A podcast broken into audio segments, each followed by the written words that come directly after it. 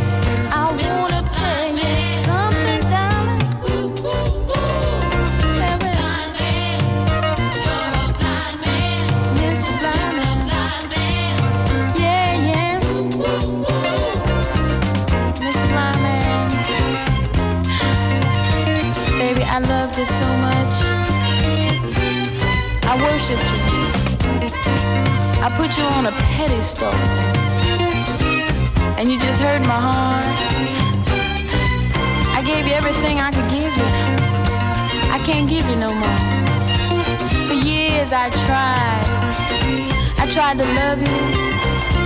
I tried to give you everything that I possibly could.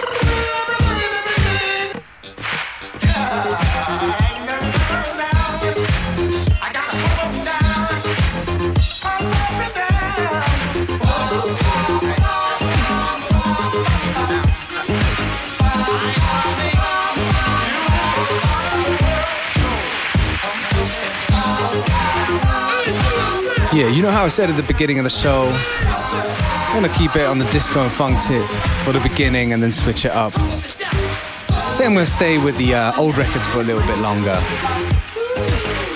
This right here is from P Funk All Stars. Tune's called Hydraulic Pump Part 3.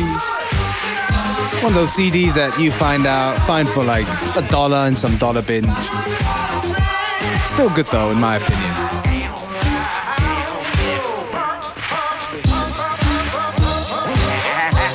As per usual, the track list will be up online on fm4.orf.at a little bit after the show, as will the recording of this show be available for stream for seven days.